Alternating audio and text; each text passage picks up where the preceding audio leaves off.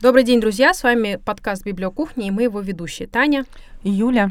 И Оля, всем привет! Сегодня мы будем в аккомпанементе с шуршащими бахилками, потому что в Петербурге снежная зима наступила. И у нас сегодня выпуск будет посвящен кануну Рождества, кануну Нового года. И этим выпуском мы завершаем первый сезон библиокухни и начинаем подготовку ко второму. Ну а прежде чем мы начнем, мы можем обсуждать книги 18+, но если вы не достигли этого возраста, мы не рекомендуем вам их читать. Мы не пропагандируем ничего, кроме хорошего чтения, и помните, некоторые опыты лучше перенимать в теории. Книги у нас сегодня с рождественским настроением. Розамунда Пилчер канун Рождества, Фенни Флэк «Рождество и красный кардинал» и Агата Кристи «Рождество Эркюля Пуаро». В другом переводе «Праздник смерти». Рождественское убийство. Короче, там есть слово Рождество. Да, и много разных вариаций перевода. Вы поняли, когда проходит э, действие всех трех книг, какое время? 20-е годы? 30-е? Так особо, понимаете, там даже mm-hmm. как будто бы примет времени нет. Э, такие затерянные в глуши деревушки, размеренный образ жизни — Сложно определить, наверное, время. Ну и действие в двух книгах происходит в Англии и в одной книге действие в Америке. Там есть отсылка, вот Рождество и Красный Кардинал, когда ему дают эту брошюрку, которая оказывается не первой свежести, о, о затерянном ручье. И выясняется, что гостиница, в которой он собирался, сгорела в 1911 году. И они такие, так давно. Я думаю, скажите, давно, 5 лет назад, давно, 10 лет назад, 20. Можно же хоть какую-то отсылку, какой сейчас год. И, в общем, я так и не поняла. Ну, я примерно отсчитала самое большое, что может быть. Ну, допустим, лет 10 или 20. У меня получилось там 30-е годы, грубо говоря. Вот и все, что я представила. Мне показалось, это вот современность, ну, 90-е или, ну. может быть, даже 2000 как э, дата написания этого романа. Ну Пос... да, ну, скажем, 30-е мы исключаем, потому что 30-е — это Великая депрессия, а Фенни Флэк, да, даже она не могла игнорировать депрессию в своей истории, поэтому, может быть, там 50-е, 60-е или даже 90-е. Нет, 50-е, 60-е, ну какие 90-е? А он там звонит по коммутатору, их телефонистка, телефонистки еще ну, тогда они были. живут в дыре в какой-то американской, все эти замечательные персонажи сейчас, чтобы дозвониться в американскую дыру, тоже нужна телефонистка. Ну не, я не сейчас верю. Сейчас у всех гаджеты. Там просто, просто нет сотовой связи сейчас, например, да, или она плохая. Но тогда его соединяла телефонистка. Ну а зачем им? Они там все друг друга знают. Поэтому самое позднее это 60-е. Вот это однозначно. Мне почему-то кажется, что это все-таки 80-е, 90-е. Ну, не знаю, у меня свежо в памяти, как мы ходили всей семьей на переговорный пункт у нас в городе и связывались с бабушкой и дедушкой. Да. Там, секундочку, связываем. Да. Так что, да, время трудно определить но это не противоречит, наверное, ничему и ничему не мешает. То есть какая-то такая размеренная сельская жизнь. Главный герой, которого зовут Освальд Кэмпбелл, приезжает из Чикаго по настоянию его врача, который сказал, что у него развивается эмфизема, и ему надо бы сменить климат. И дает ему некую брошюру. Оказывается, что связаться с этим домом отдыха никак невозможно, никто не знает, э, существует ли он на самом деле, но его связывают с этим городком, который называется Затерянный ручей, и ему говорят, где вы нашли вообще эту брошюру, этого дома дома отдыха уже давным-давно не существует. Он сгорел и очень давно. Но ему предлагают погостить. Все очень радушные, гостеприимные. И его приютили, поселили в домике. И он там счастливо и благополучно зажил. Там его вначале напугали, что он в Чикаго не, не доживет даже до Рождества. И ему врач сказал, что если он даже переедет на юг, то все равно он год, может быть, в лучшем случае, помните? Два, что он два год, года два, да, да, да. И он так, в общем, и настраивался, он когда уехал, оставил распоряжение, что, в общем, там остатки какой-то пенсии, накоплений он отдаст своей бывшей жене, которая, в общем-то, испытывал теплые чувства, не потому что там, я так поняла, сильно ее любила, потому что был просто одиноким человеком.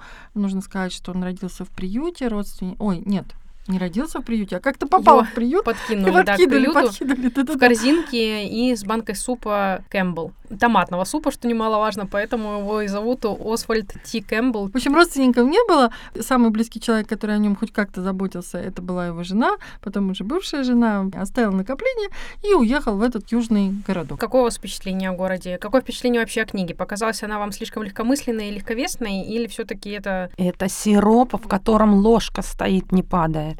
Вот это мое личное мнение. Это просто какой-то вот ужас. В общем, вам было слишком сладко. Это не просто сладко, это даже сладенько. Все они там такие милые. Там никаких конфликтов, все добрые. Там ни одного отрицательного героя. Даже кого как воспринимаешь как отрицательного героя, он оказывается положительным. А кто на самом деле отрицательные герои, они появляются на три минуты в сюжете и сваливают куда-то с грузовика. Там спойлеров невозможно. Если вы открываете эту книгу, уже все понятно, кто с кем, зачем. Но вам не кажется, что рождественские сказки должны быть такими немножко легковесными, немного волшебными? Легковесными, как бы, волшебными, слишком сиропными. но не сиропными. Кстати, о сиропе. Вот я когда читала Пенни Флэк, я все вспоминала рассказ Джерома. Он называется то ли трогательная история, то ли чувствительный рассказ, как-то так. Там сюжет в том, что журналист должен написать рождественскую историю. Эта история не должна быть сладкой. Вернее, она должна быть сладкой, но она не должна быть счастливой. Там все в конце должны умереть. Читатели должны рыдать слезами, вот сентиментализм такой. И он не может написать эту историю, идет к редактору, и редактор говорит, ну напишите про девушку, которую бросил э, ее жених. Он говорит, да, она должна быть счастлива, вокруг столько несчастной семейной жизни, что она должна Бога благодарить за это. Но напишите про ребенка, который просит, чтобы о нем не плакали, а потом помирает. Да вы что, да ему еще повезло, а родителям так как повезло. И вот так любой сюжет этот журналист разбивает. Мне эта история вот все время вспоминалась. Мне хотелось вот побыть тем журналистом, когда я читала э, Фенни Флэг. Но все дело в том, что у Фенни Флэг там все хорошо. Ну, это же прекрасно. Все хорошо, все заканчивается очень жизнеутверждающе. Но, вы знаете, просто, наверное, я читала больше книг, где были прям сильно не прописанные действующие герои, а тут, в принципе, ты проникаешься какой-то симпатией. Юля, не делайте такое лицо. Я понимаю, вы перекушали сладенького. Во-первых, она небольшая по объему, и спасибо на этом, потому что ты как бы ее прочитываешь за несколько часов, закрываешь и, возможно, забываешь. Я на самом деле согласна с Таней описаний. Юль, знаешь почему? Мне кажется тоже, что герои прописаны достаточно подробно, и что здесь важно жанр. Если бы был детектив, значит, немножко можно было бы усилить а, и показать этих же самых героев с другой стороны. Одна глупая, другая болтливая, третий туповатый, и четвертая там старушка сошла с ума. Это все обычные люди. В принципе, я бы не сказала, что она уж их так приглаживает, автор. А, просто с какой э, точки зрения посмотреть, как преподнести. Ну, в данном случае вроде бы все должно было быть романтично, Рождество, в общем, такое все хорошее, с добротой к другим. А самое главное, понимаете, там, может быть, еще нет проблемы. Я вот думала про это. Мы, может быть, про, в следующей книжке про это поговорим говорим, что делать людям на пенсии? Они становятся безвредными, вроде как они какие-то небольшие денежки получают, им есть на что жить, они могут, в принципе, просто жить и никому не мешать, а еще у этих людей есть собственные домики, есть какое-то хозяйство, и, в принципе, ну, много людей так живут в деревне и довольны жизнью, и нет таких особых конфликтов. Не знаю, может, вот у меня родители живут в кубанской станице, я приезжаю, там примерно вот такая же жизнь и такой же уровень проблем. Вы хотите сказать, что прям вот такая все там безоблачная? Мне потому что показалось, что, во-первых, что это очень маленькое поселение, ну и, в общем-то, такие персонажи, они все довольно возрастные. Там из молодых только вот э, чувак по прозвищу Жердяй, который был на самом деле очень тощий, и еще хозяин лавки, единственный на весь поселок, тоже довольно молодой человек. А все остальные это вот такие вот люди, ушедшие на пенсию, ушедшие уже от больших дел, занимающиеся там своими хобби, но мне кажется, что в русских станицах и русских деревнях все намного печальнее. Мне почему-то вот нравится эта э, такая размеренная деревенская жизнь, может быть, э, слишком слащавая, да, может быть, слишком не похожая на наши реалии, но как будто бы вот создает такое хорошее впечатление братства какого-то, вот когда все друг с другом знакомы, когда все друг другу приходят на взаимовыручку. Хотя там тоже были интриги разные. Не верю. Во-первых, хочу сделать два замечания. Вопрос. Чем они друг от друга, эти персонажи, отличаются. Ничем, они все одинаково, они все друг другу мило улыбаются и так далее. Это, конечно, мечта такая вот спокойно, все мило, никто тебя не теребит, давай, надо было вчера еще сделать. Но, не знаю, не верю. Просто не там, верю. мне кажется, уже нет энергии. Как объяснить? Нет вот энергии. Это очень вот Оля хорошо сказала. Нет энергии. Действительно так размеренно. И это чем похоже, например, на жизнь моей мамы? Не то, что в станицах нет проблем. Проблемы есть у людей молодых, которым нужно устроиться, у которых еще там нет своего жилья. Когда я начинаю общаться со своими одноклассниками или с какими-то своими друзьями, я вижу реальную жизнь, реальные проблемы. Ну, у людей пожилых, кроме болезней и что они таскаются по больницам, нет таких больше проблем серьезных. Вот это очень похоже. И еще, конечно, есть такие фантастические детали, которые меня цепляют. Вот, например, эта птичка. А, когда он дал ей обосноваться в магазине, значит, она все клевала, все ела, и, и все почему-то говорили, ой, ничего страшного, что я куплю крупу, Горох с, а она все раз, а она все разорванная. А птица же могла занести какие-то болезни или Так она просто пять туда лет у него накакать. прожила, и уже думаю, что от всяких там орнитозов. Но все Ну, равно извините, если Таня, ты хотела есть, то есть и? Нет, ну вот это меня тоже немножечко... какой-то какой-то хлеб поклеванный э, кем-то, да, или порванный пакет хотела бы с мукой взять, но это странно. Ну, в общем, Но зато сладенько. Мы забыли рассказать про то, кто такой красный кардинал. Это такая птичка. Ну, в общем, эту птицу подранили мальчишки злые, нехорошие, и вот этот хозяин лавки, Роб, ее спас. Она жила в лавке, снимала пробу со всех продуктов, и единственный человек, который на нее постоянно ворчал, это была одна из сестер. И то она это любя делала, потом раскаялась в этом и долго рыдала. Как она Да. могла ворчать на такую замечательную птичку, которая в ваш горох. ну, не знаю, мне очень понравилось вот это место, когда она заходила и говорила, так, я знаю, что кто-то там испек пирог из 20 дроздов, а я испеку пирог из одного дрозда, но красного. Я такая думаю, ну, хоть кто-то адекватный. Не то, чтобы я кровожадная и против птиц. Ну, блин, дорогие друзья, ну, это магазин.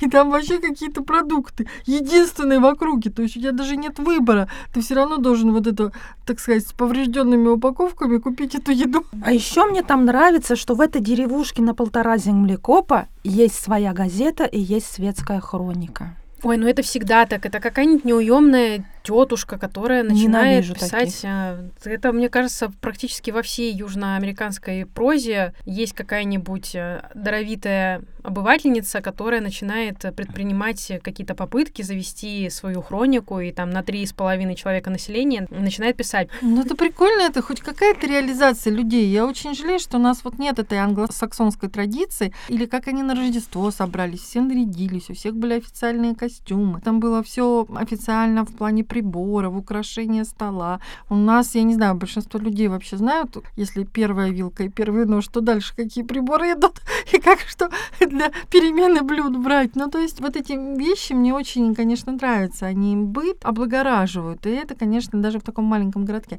Это, конечно, прикольно, но все остальное так себе. Может быть, пусть бы эти люди остались такие беспроблемные, но если бы был бы хоть какой-то интересный сюжет, приключения какие-то, мы все такое. переживали за эту девочку Пэтси. Все как один. Конечно. А тут хопа, Исцелилась. рождественская история.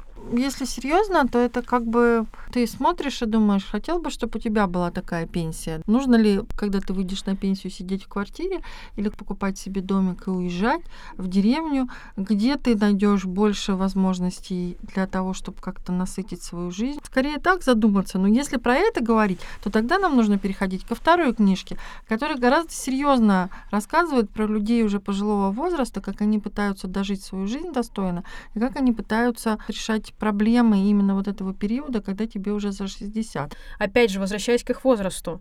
Там Фрэнсис, по-моему, да, ее звали, Да. сестра младшая, которой ей было 50 лет. Ну, то есть Ну, это и- не деревушка там от с 50 пожилыми до людьми. 60, да, там вот как-то... Подожди, 50 лет это же еще не пенсия, да? Ну, Это вообще не возраст, ребята. Я Хорошо, думаю, а что что нет. они жили? Так, Я ну, мы не понимаю. знаем, как там в них 30-е, ещё пенсии 40-е, не было. 50-е, 60-е Ну, годы в Америке, когда насчитывалась пенсия. Но, смотрите, Освальд у нас вышел на пенсию, потому что он служил где-то, он- у него военная пенсия. Может быть, ему там лет 55, то есть он тоже не глубокий старик. Это не такая деревушка замшелая совсем, совсем пожилыми людьми. То есть это не деревня для доживания, а вполне себе должны быть энергичные люди. Но понятно, если это писалось где-то г- года в 70-е, то, наверное, отношение к людям за 50 уже было немножко другое, чем сейчас. Сейчас для нас кажется, что 50 лет — это средний возраст. Да, это вам не пушкинская пора, когда няня дряхлая старушка, а ей там 40 лет. Ну, старухи-процентщицы тоже сколько лет было? Это это 40 с Сколько ей было лет? 46-48. Да вы что? Да. Вы мне Америку открыли, боже мой. Боже, старухи процентщицы было А у 48 Дюма что лет. говорили? Ой, женщина в 35, это уже на помойку выбрасывать, от нее ничего уже не дождешься. Все. Господи, я к 35 собралась рожать только. А меня уже на помойку выкинули. В 12 лет думаю, что в 25 я совершу самоубийство, потому что все, жизнь закончена. Здрасте, а как же клуб 27-летних? 27 надо. А потом- Слушайте, мы, наверное, может быть, просто ошибку совершили в том смысле, что мы читаем книги для пенсионеров, да? Вот там тоже все какие-то милые, примилые, проблемы какие-то глупые. Это, наверное, отличительная черта всех книжек о праздниках и о Рождестве. Ну а что мы хотим еще на Рождество? Ну, можно было почитать, как мы с вами обсуждали, какие-нибудь нуарные детективы, но, извините, расчлененка под Рождество симпатично, конечно, но немножко не, не жизнеутверждающее. Ой, а это у нас- спойлер. Таня сказала спойлер. Это то, что вас ждет в следующий раз. А какие-нибудь, я не знаю, викторианские романы или тем паче, не знаю, какого-нибудь Достоевского «Мальчик на елочке», ну, у Христа, мальчик у Христа на елке. Да, после таких рассказов хочется повеситься, я не знаю, никакого радости и ожидания. И вот я не знаю, как у вас, у меня уже давно нет этого предвкушения, ожидания праздника, и мне хочется, наоборот, создать какую-то эту праздничную волшебную атмосферу. Не скажу, что то, что мы прочитали к сегодняшнему выпуску, сильно утвердило мою радостную и рождественскую атмосферу, но, тем не менее, немножечко, может быть, какие-то подвижки, хотя бы посмотреть, как люди вообще относятся к этому всему. Другая традиция, да, у нас все таки Рождество отмечается в январе, а мы сейчас рассматриваем англоязычные романы. Рождество в католической культуре как бы празднуется 25 декабря, то есть немножко более растянутое как бы вот это вот предвкушение, что ли, праздника. История все равно получилась очень добрая. Все выжили, Всё как и следовало ожидать от рождественской истории. Это не викторианский сентиментальный рассказ. Там все у всех хорошо.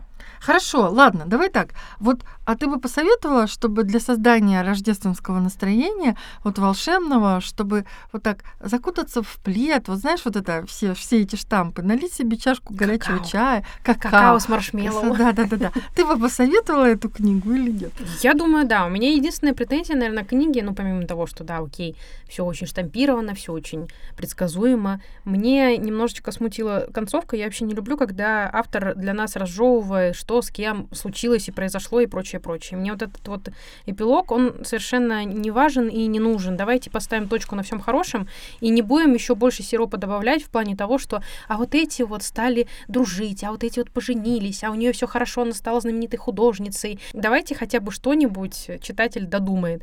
Но в целом для уютного вечерочка книга вполне себе подходит. Ко мне тут один раз на книжный клуб пришел читатель, и мы обсуждали книгу очень непростую «Выбор Софи», я ее выбрала именно потому, чтобы самой глубже ее понять, потому что она у меня не вызвала никаких, глуб... ну, точнее, глубокие эмоции у меня были, но они совершенно не были связаны с сопереживанием героев. Он пришел, сказал, я не читал, но хочу послушать, чтобы определиться, читать мне или нет. И тогда он сказал, я, наверное, очень старый уже для того, чтобы тратить время на плохую литературу. И вот я вам скажу, я пока еще не очень стара для того, чтобы тратить свое время на плохую литературу, и откровенно плохой я ее не считаю. А с этой точки зрения, если, ну вот книга, я не говорю, что если она откровенно плохая или вот совсем не зашла, бывает, но если вот она вот такая средняя, что же все время рыскать в поисках хорошей литературы и бросать, так у меня тогда будет 150 недочитанных книг. Ну то есть вы дочитываете, даже когда, вот ты, Юль, сказала, тебе уже все становилось понятно, что там дальше будет, ну, то есть ты дочитываешь, поскольку у тебя такой принцип, или вы не дочитываете, бывает, книги? Ну, Вот мне вот не это интересно. дочитываем, бросаем, почему нет. Но с другой стороны, чтобы понять, какая книга тебе зайдет, а какая нет, надо много книг просмотреть, в том числе и плохих. Я всегда стараюсь дочитывать. У меня, по-моему, очень мало книг таких, которые я прям захлопывала и оставляла на какое-то время, но иногда я либо к ним возвращаюсь, либо не возвращаюсь. Да, были в моей э, жизни прям откровенно плохие книги. Одна из них это Джоан Харрис «Шоколад». Меня еще очень долго будет бомбить после нее. Хорошо, допустим так, книга такая себе средняя или, или хорошая, неважно, но она в какой-то момент тяжело идет, тяжело читается. Даже если ты ее бросаешь, или ты как-то переживаешь этот момент, или терпишь, или ты ее бросаешь, ты все равно к ней вернешься и дочитаешь, да? То есть ты совсем только откровенно плохие книги бросала и не дочитывала, да? Я вот сейчас в последнее время, наверное, не припомню. Видимо, я стала немножко более упорной, что ли. Стараюсь дочитать и дать шанс. Вдруг там в конце все совершенно окажется по-другому и будет прям супер-супер. А вы? Я считаю, что нужно дочитывать, но у меня, наверное, вот еще нет такого. Ну, я не такая упертая, как ты, поэтому я что могу дочитываю, что не могу, это лежит грузом на моей совести. Потом я возвращаюсь к этому и дочитываю все равно. А я считаю, что книга мной прочитана, когда я закрыла последнюю страницу. Я понимаю, что это пунктик, что это плохо, что некоторые книги мне совсем не нравятся, и вообще мне они тяжело идут, но я все-таки дочитываю, да. Хотя вот у многих совсем другое мнение, что нечего свою жизнь краткую тратить вот на эту всю ерунду. Если не зашло, то берешь и читаешь что-то другое. Но у нас тут профессиональное. Если ты дочитал книгу, пролистал хотя бы более или менее внимательно, ты сознанием дела можешь ее ругать перед читателями. Да, говорить, какую плохую книжку вы взяли, а ну положите на место, не берите эту гадость. Но поскольку я слушаю в аудиоформате все в основном, поэтому у меня нет такого ощущения, что я впустую потратила лежа на диване там 4, 5, 6, 8 часов своей жизни. Меня всегда это параллельно с какими-нибудь делами. Но вот, возвращаясь к вопросу, я тут подумала и вспомнила, что если не говорить о художественной литературе, а говорить об отраслевой литературе, то у меня, конечно, из отраслевки очень много книг, которые понадкусываны, но не доедены. Ну, с другой стороны, сложно представить себе человека, который с волнением заглядывает там, ну, не знаю, в конец фразеологического словаря. Чем же все закончилось? Для отраслевки, наверное, это нормально. Да-да-да, потому что ты там вычленяешь какой-то определенный смысл, или тебе несколько глав только важны по какой-то твоей теме, или наоборот, ты понял, что название и описание совершенно не соответствуют тому, что ты ожидал, или тебе стиль не зашел. Это совсем другое, это уже такие технические моменты. Мы же говорим про художественную литературу. Давайте, да, переходим тогда к Розамунде Пилчер и ее книга, которая называется «Канун Рождества». В оригинале она называется «Зимнее солнцестояние», и мне кажется, это «Канун Рождества» более привлекательное название, наверное, для продаж потому что люди будут думать, что там какая-то рождественская история, как все прелестно, будут покупать.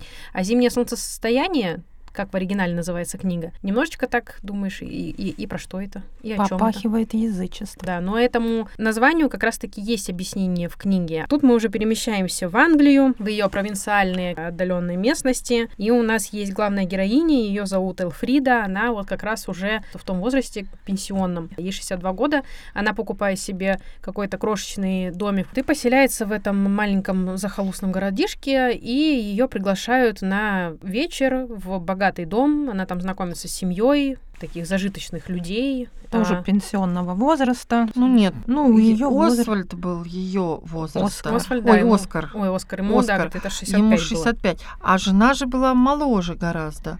Ну, ей может быть лет 50, Она учитывая, что у нее поздний, родить, ну, у нее, скорее да? всего, поздний ребенок. У нее два да. или три взрослых сына у этой два, два взрослых сына. Да, то есть там тоже, как вы понимаете, есть девочки и мальчики, которые мало чем друг от друга отличаются.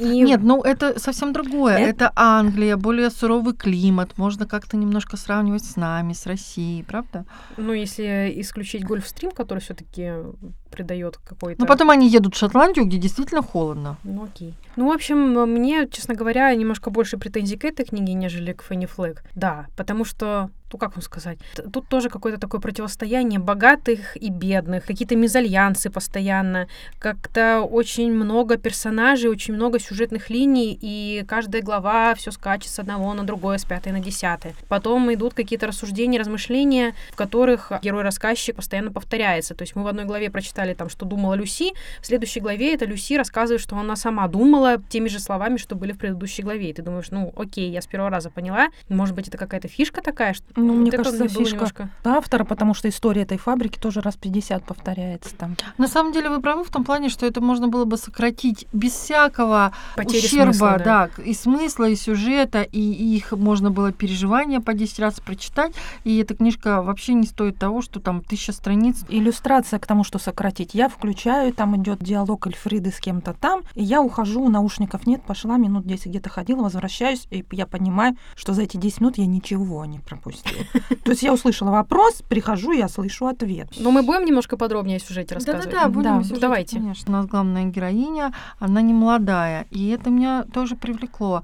А, потому что это как-то свежо, это же более современное уже время, и интересно, как люди решают, у нее была такая насыщенная жизнь, она была актриса, у нее было очень много переездов, а она не такая, знаете ли, у нее отношения были с разными мужчинами, и в сущности она решила поменять свою жизнь и уехать из города только потому, что ее любимый человек, с которым она жила последние несколько лет, и это были очень счастливые отношения, и он умер, и она пытается пережить эту потерю, и вот это тоже интересно, об этом редко кто пишет из авторов, и она меняет полностью обстановку, уезжает, и там интересно про деньги, почему ты так. Меня волновало, вот как раз в предыдущей книге непонятно, они святым воздухом питаются, я пытаюсь объяснить они это. Все покупают у Роба. Да, да, да, не знаю за какие деньги. Потому что все поклеванное с уценкой.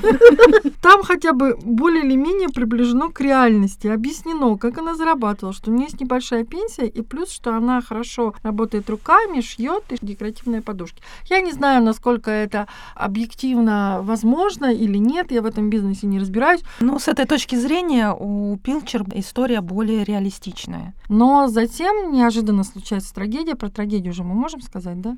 Ну, практически в начале самом. Да-да-да. Это то, что подталкивает как Это раз двух э, гвоздь. героев. До него мы добирались сколько там? Ну, несколько главных Полторы сотни страниц. Да, Нам представили много разных героев, описали которых- размеренную жизнь в этой деревушке. Не только, не очень только. мило. Нам и описали и Сэма, который возвращается из Нью-Йорка, и мы все никак не можем понять, что это за персонаж. А потом все срастается вокруг Корнуэлла, да, и дома, э, Да, и дома в Корнуэлле. Элфриди автор расчищает путь к счастью. Я это вот так Причем, мне кажется, довольно кровожадно. Я не знаю, стать счастливой за счет чужой трагедии. Я считаю, что Эльфрида, такая кокетливая старушка, достаточно была эгоистичной, потому что вместе с Оскаром он музицировал, а она встала, спела, увидела неодобрительные взгляды Глории и все равно пошла, значит, ей наперекор. То есть, наверное, та думала, что а вот сейчас-то она, может быть, моего Оскара и заарканит.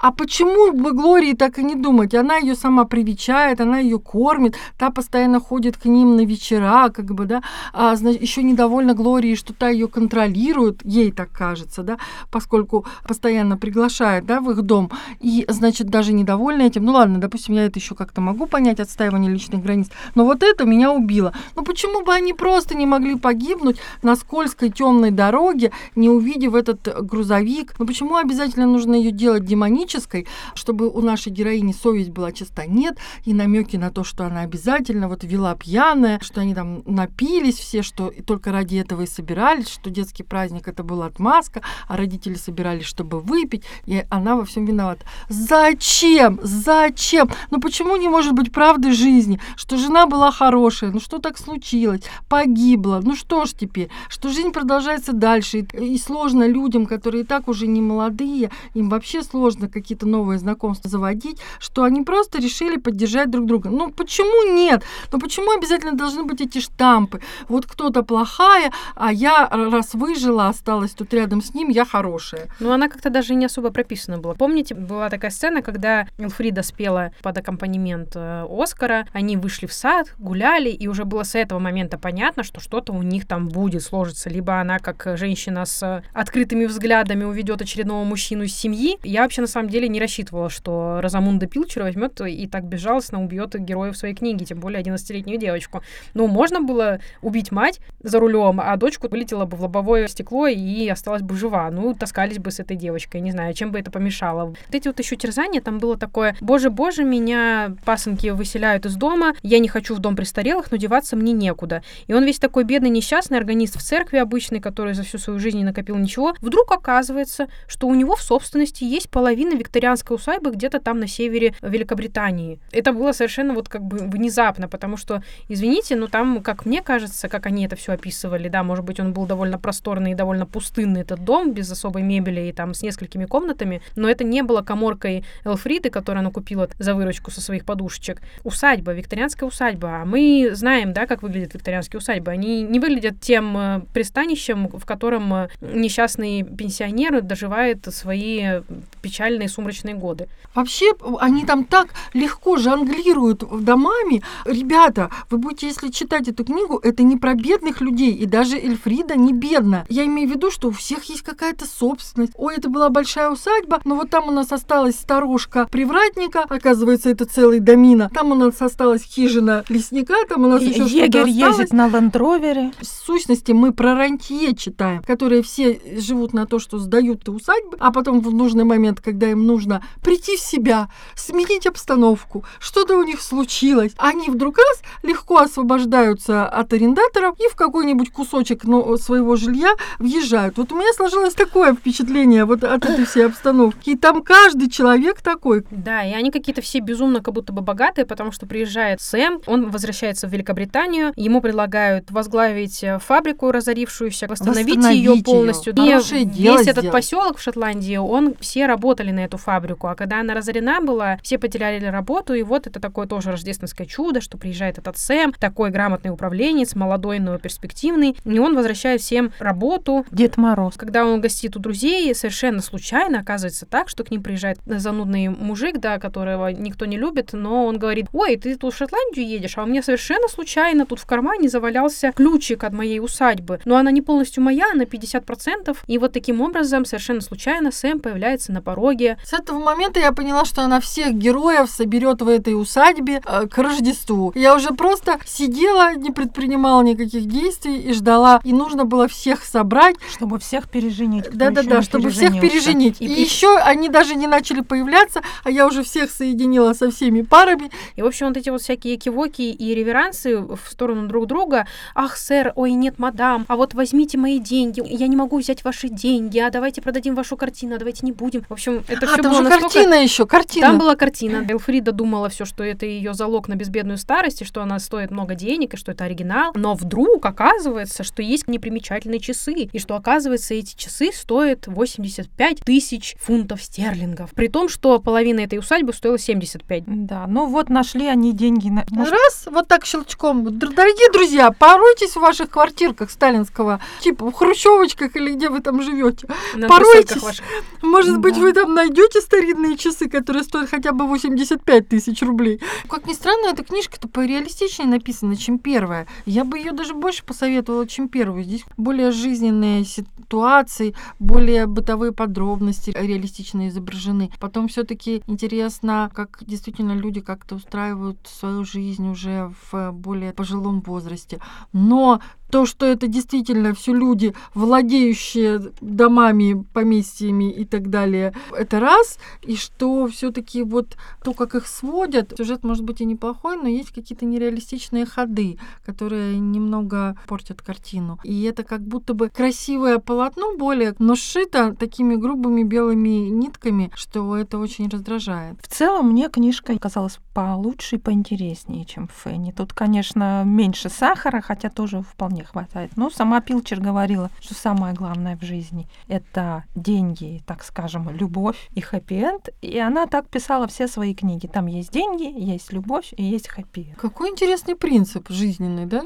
Вот мне тоже понравилось, что там люди-то уже совсем возрастные, потому что я тоже почти в том же возрасте. Поэтому, с одной стороны, мне показалось интересным, что вот да, эти люди как бы, они, у них какая-то жизнь, они чем-то интересуются, что-то у них в жизни происходит. Для самой Пилочер, мне кажется, эти люди были молодые. Сколько ей было, когда на эту книжку написала? Уже за 70, по-моему. А, Да, поэтому 50 лет для нее у вас жизнь только начинается, ребята. Что вы. 60 им по 60 было Да. главным героем. Мне ей глубоко за да, 70 70 было. было. А, Поэтому для нее это вообще молодежь, сосунки и желторотики. Подождите, я вот немножко не совсем поняла. Я вообще не заметила, чтобы они хоть чем-то занимались, потому что если наша Элфрида хотя бы там в начале рассказывает, что она занимается тем, что она вышивает подушки, но за все это время у нее была только одна отмазка, чтобы отказаться идти в гости, что у нее очень много заказов, и она их делает, то на протяжении всего времени вообще она ни разу не поступила к тому, чтобы сесть и повышивать или что-то там поделать. Она у нее Вообще было страдашки. Непонятно, что она все это время делала, как бы чем была занята.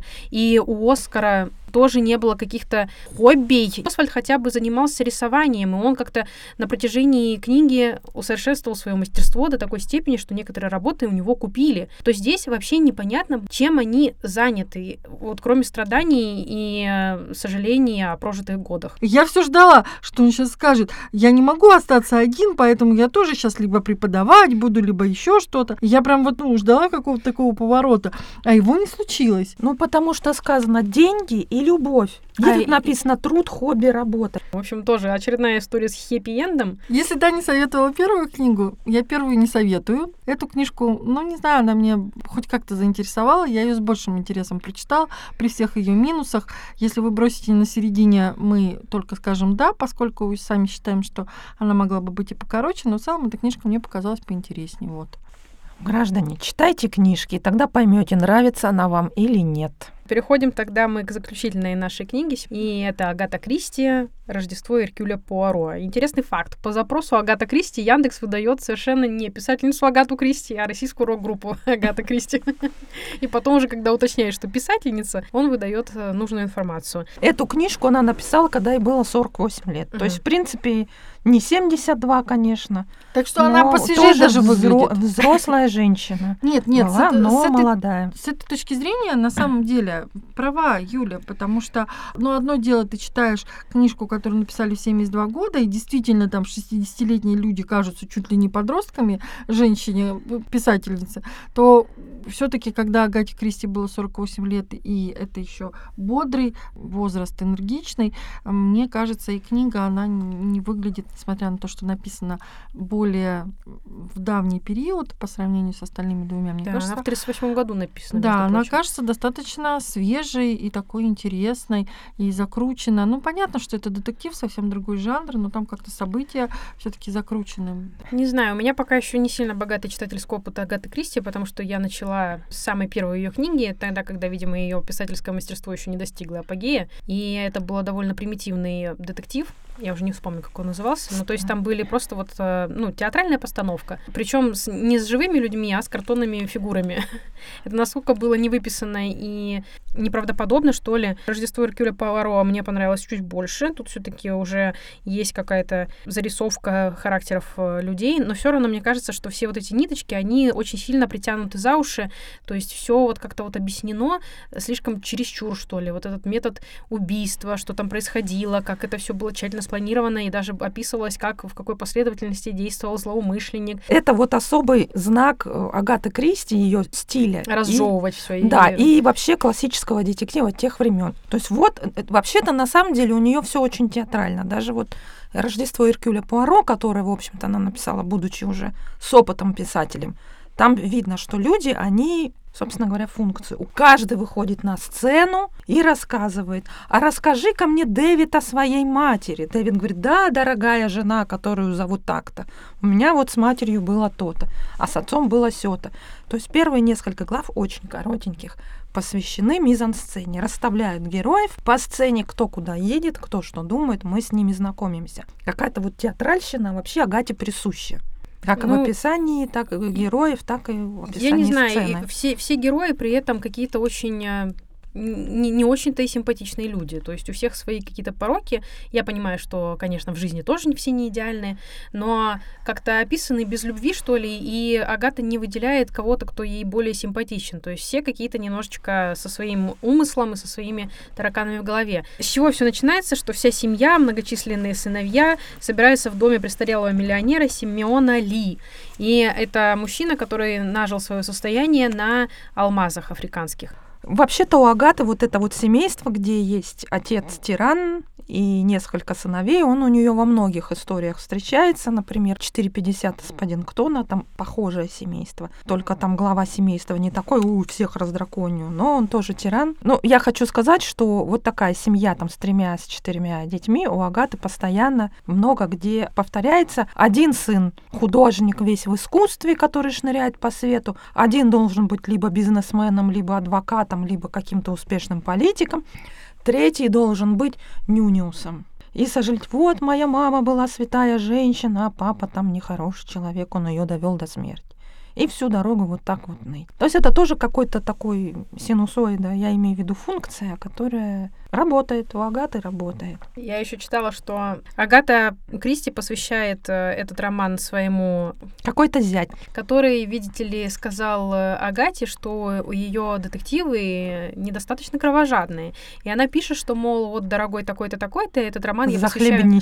И действительно, если мы читаем Агату Кристи, там у нее все убийства очень такие обескровленные. Либо это яд, а она очень хорошо знала про яды, потому что работала фармацевт, либо это какие-то незаметные проколы там чем-нибудь. А тут, да, действительно, у нас этот Симеон оказывается в луже крови. Можно ну, на самом деле, вначале это режет взгляд. Вот когда они врываются в комнату, выбивают дверь и видят его в луже крови. И что-то в этом, то ли я тоже привыкла к бескровным трупам у Агаты Кристи, что-то у меня в этом режет. Как-то сразу мне почувствовала себя неуютно. Либо это, наоборот, такой хороший перевод, где нам как-то давалось понять с самого начала, что ну это как-то неестественно, что крови слишком много. Но в общем, тем не менее, в тексте есть такая а, на это, что ты на это обращаешь внимание, и что тебя это коробит. Там это есть.